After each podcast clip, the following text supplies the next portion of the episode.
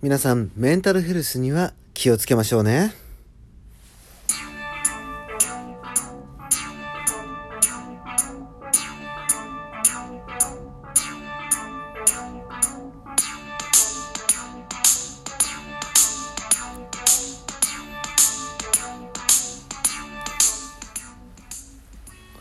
はい、ビュートです。どうぞよろしくお願いいたします。今回はお便りが届いております。ただですね、えー、今回のね、トークテーマはですね、センシティブな内容を含みますので、今回のお便りですね、えー、ラジオネームの方はお控えしておきたいと思います。えー、まあね、僕自身はそんなにそのセンシティブな話題とかに対して偏見っていうものはないんですけど、僕と同じようなね、考え方をなさってる方ばかりではないとは思いますので、ね、あのー、そういう人たちになんか、ね、変な目で見られるのも嫌なんで、ということで、えー、今回はね、ラジオネームの方は控えさせていただきたいと思います。では、お便りを読んでいきたいと思うんですけども、えー、ビュートさん、はじめまして、ストレスの回避の方法ですが、想定外な理不尽な指導をされたらどうやって回避すればいいんでしょうか？自分はうつ状態がたまにあり、精神科に通院治療しています。今は薬の効果があり、だいぶメンタルは楽になりましたが、この状態がもう10年以上続いています。薬に頼ってはいけないんでしょうか？精神疾患はなかなか治らないと聞きます。でもずっと通院治療を続けるのもなんだかなとも思います。何か対処方法があったら教えてください。とのことでお便りありがとうございます。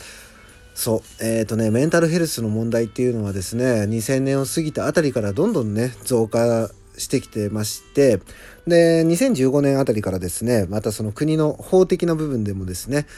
メンタルヘルス注目されているっていう、そういうね、まあ今の注目の話題なんですよ。で、この中でですね、まあ今回お便りいただいた通りにですね、まあメンタルね、やられてましてっていうことが結構ね、いろんな方で僕も耳にするんですよ。で、今回ですね、えー、何かいいいい対処方法があったら教えてくださいということなので、えー、まあ、対処方法というかね、まあ、僕もね、ほら、精神医療従事者ではないので、まあ、言ってみたらただのね、えー、自己啓発系トーカーなんで、まあ、どれだけ役に立てるかは分かりませんが、少しお話をしていこうかなと思っております。で、まあ、このストレスの回避方法なんですよ。一番重要なのって。まあ、現代社会の人間でですね、このストレスが一切かかってませんよっていうような生き方をしてる人ってね、本当に少ないと思うんですよ。で、まあそんな中、えー、僕もですね、その会社でですね、ストレスを溜めまくってですね、体に不調をきたしてみたり、ね、おそらくこのクローン病っていう僕の患ってる病気とかも、これストレスからね、元はできてると思うんですよね。で、まあ、ストレス抱えすぎて僕は舌も動かなくなったことありますし、で、まあ、そんな感じでね、気持ちがね、すごくわかるなっていう感じはするんですよ。で、このストレスを抱えすぎちゃって、まあ、この疾患にね、結びついてしまった方っていうのはですね、結構生真面目な方多いんですよね。これいろんな脳科学者の先生とか、あとはまあ精神科医とか、そういう方がね、いろんな話をされてるんですけども、やっぱりね、みんな共通して言ってるのが、この生真面目な方、えー、まあそういうね、真面目な人に多い疾患なんですよね。で、えー、まあ生真面目で、こう、これを何かやらなきゃいけないんだとか、ね、誰かからこう言われたのがこうしなきゃいけないっていうね、そういうえー、何かをしなきゃいけないっていう精神状態っていう風に自分で持っていってしまうからこそどんどんどんどんウエイトが重なってって自分の中でパンクするっていうことがねよく起きるんですよ。でなるべくこのねあの自分にかかってくる負荷ストレスっていうものを逃がせるようにしていけたら少しずつねあのメンタルヘルスって緩和されていくと思うので、まあ、今回ね僕がお話しするのはまあ、あくまでもその治療的な部分じゃなくて、えー、根本的なね、その考え方の問題、そこに対して僕が思う話をしていこうと思っております。なので、えー、まあ、壺に入んなかったら壺に入んなかったで投げ捨てていいです、これは。はい。ということで、お話を進めていこうと思うんですけども、えー、まあ、ストレスね、軽減させるにあたって、まあ、今まで僕がね、トークの中で話してきた内容っていうところで結構そのストレスの逃がし方とかっていう話はしてるんですよ。で、その中で一番ね、ここを重要視してほしいなっていうのがですね、課題の分離っていうものなんですよ。ね、あの、僕の番組ではよく話してる内容ですね、この課題の分離。ね、自分の課題と相手の課題っていうものをちゃんと切り分けて考えるっていう、この考え方ができてくると、ストレスってだいぶ緩和できるんですよ。ね。よくあるのが、まあ、真面目な人は特にですね、その、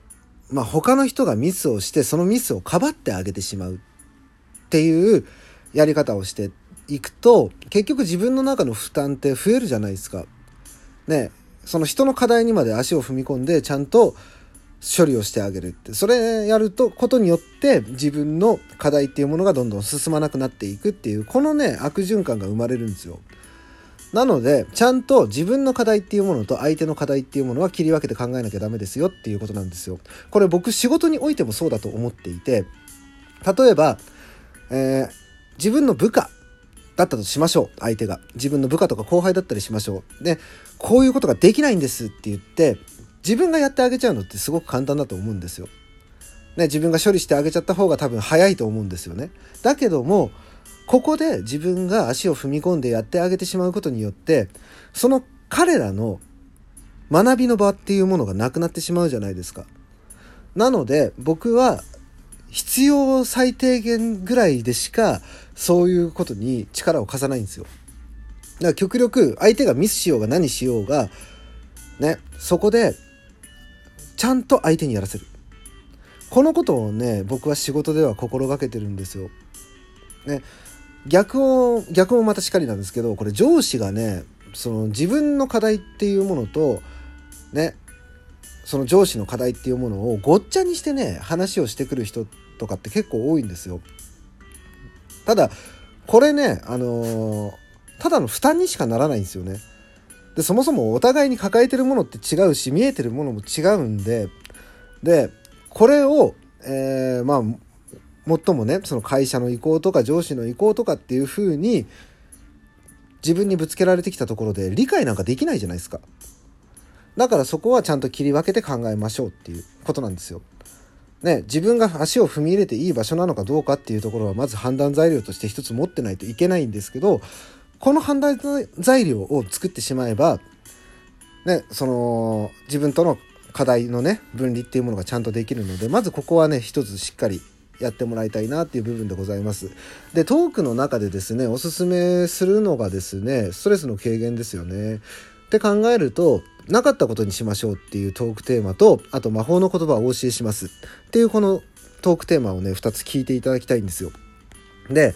これ何を話してるのかっていうと、自分の使う言葉によってのコントロールっていうお話をしてるんですよ。ね、自分がこういう言葉を使うことによって自分の中の負荷をどんどん削っていきましょうっていうお話をしてるんですよね。なので、この2つのトークテーマを聞いていただけると大体ね、僕が言いたいことっていうのがわかると思うんですよね。で、えー、あともう一つ、僕が最重要だと思ってる部分っていうのが一つありまして、これが、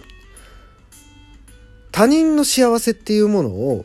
強く願った上で行動しましょう。っていうことなんですよ。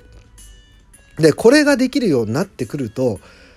人と関わるのにストレスだって思わなくなるんですよね。ね、これ口で言うの結構簡単なんですけど、具体的にどうすりゃいいのかっていうとこがね、多分疑問点で出てくるとは思うんですよ。まあ、もっと簡単に言うと、人が笑顔になるような接し方をすればいいんじゃないですかっていうことなんですよ。ね、人が喜んでくれたら嬉しいじゃないですか。自分がやったことで人がありがとうってにっこりしてくれたらすごい嬉しいじゃないですか。それだけでいいんですよ。で、それだけで、そのね、大変だったかもしれないけども、そうやって笑ってくれて、感謝の言葉をくれて、あ、よかったなって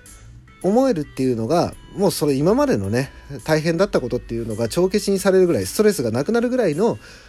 ご褒美だと思うんですよね。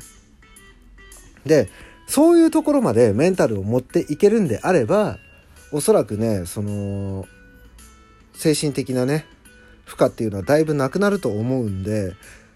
まあ試してみてくださいとしか言いようがないんですけど、ね、ただねあのー、一つね精神疾患っていうものって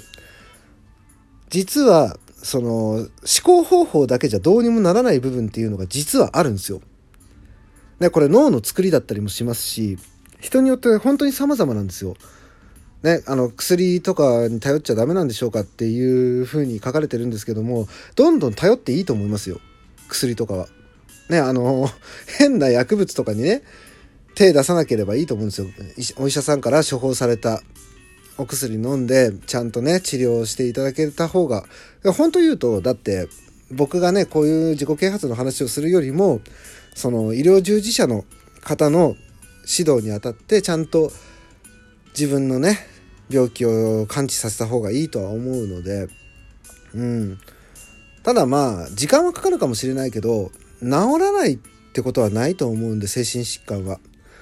ねまあ何とも言えないですけど僕も医療従事者ではないのでだからちゃんとその専門のねお医者さんの指導のもと感知させた方がいいんじゃないかなって僕は思います。はい。ということでまあなんか参考になりましたかねこんなお話で。ね、あの、よかったら僕の番組聞いてもらって、えー、取り入れられるものがあったら取り入れててみてください。ね、それなりなお話はしてると思いますので、ね、あのー、お体お大事になさってください。ね。で、あともう一つ、逃げるっていうのもたまには大切ですよ。ね、僕とかも、あのー、仕事に負荷かかりすぎちゃって、なかなか逃げられなかったタイプなんですけど、ね、ちゃんとね、あのー、もう限界だなって思ったら逃げる。これをね、心がけてやってみてください。ということでですね、今回の、えー、この配信終わりたいと思います。ラジオトークのクリップいいねネギ、そして Twitter のフォロー、あと番組のご意見ご感想などよろしくお願いいたします。ビュートでした。バイバイ。